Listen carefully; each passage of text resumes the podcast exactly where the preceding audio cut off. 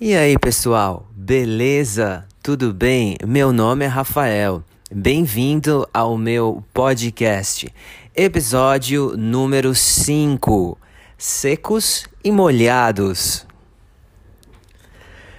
Pessoal, Secos e Molhados foi uma banda brasileira de rock do início dos anos 70. Mas, antes de falar sobre a banda, tenho que informá-los sobre o Brasil dessa época. Vivíamos em uma ditadura militar. Quando a banda surgiu em 1973, qualquer brasileiro que fosse contra o governo seria preso, torturado ou desapareceria do mapa. Havia uma censura federal. Qualquer livro, música, filme ou peça de teatro lançado teria que passar pelos agentes que decidiam o que nós poderíamos ler, assistir ou ouvir. Como também não era muito bom caso você andasse com roupas e cabelos que chamassem atenção. A polícia poderia pará-lo, pedir seus documentos e levá-lo à delegacia. Foi nesse clima hostil que a banda surgiu no cenário musical brasileiro. A princípio, os agentes não queriam liberar a capa do álbum, pois os olhares dos integrantes da banda na foto pareciam olhares intimidadores. Porém, acabou sendo liberada.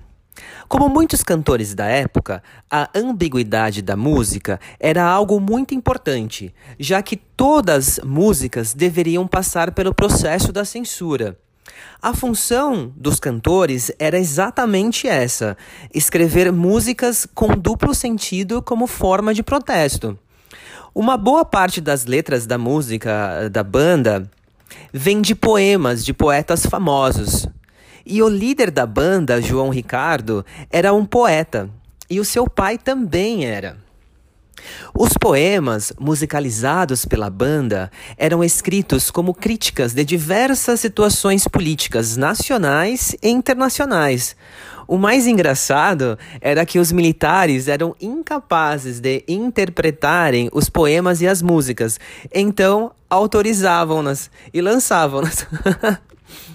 como com muitas músicas inteligentes, ritmos inovadores e um visual até então nunca visto no Brasil, todos da banda tinham um visual andrógeno, autêntico e individual. A banda acabou se tornando um fenômeno inesperado e totalmente fora dos padrões.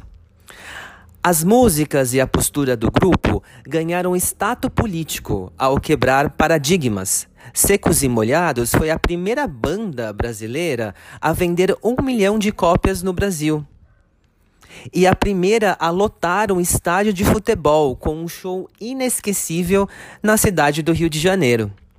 Infelizmente, a banda durou pouco. Eles lançaram somente dois álbuns. Porém, dois incríveis e fenomenais álbuns. Após o término da banda, os três membros seguiram em carreira solo. E o mais famoso deles é o cantor Ney Mato Grosso, que continuou chocando o sistema com sua presença de palco única. Ele é considerado um dos melhores cantores brasileiros.